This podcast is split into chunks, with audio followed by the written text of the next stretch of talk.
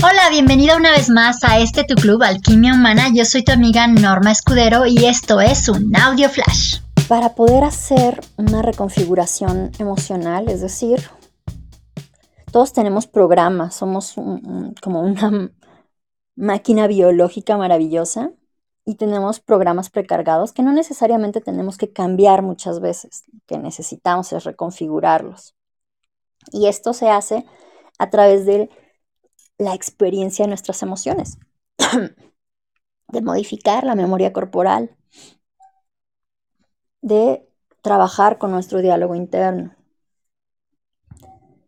de direccionar nuestra imaginación, de aplicar lo que te he compartido con esto del método.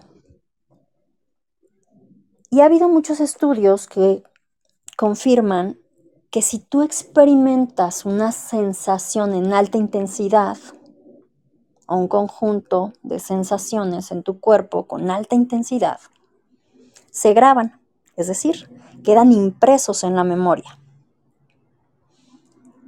Y esto empieza a hacer una modificación en tu sistema nervioso, en tu química, y también en tu conducta, porque vas a empezar a notar que reaccionas de forma distinta ante ciertos estímulos,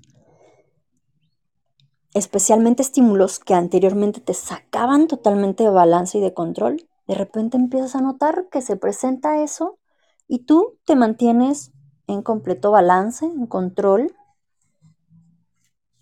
y lo manejas y lo afrontas de una forma distinta sin tanto esfuerzo, sin desgaste.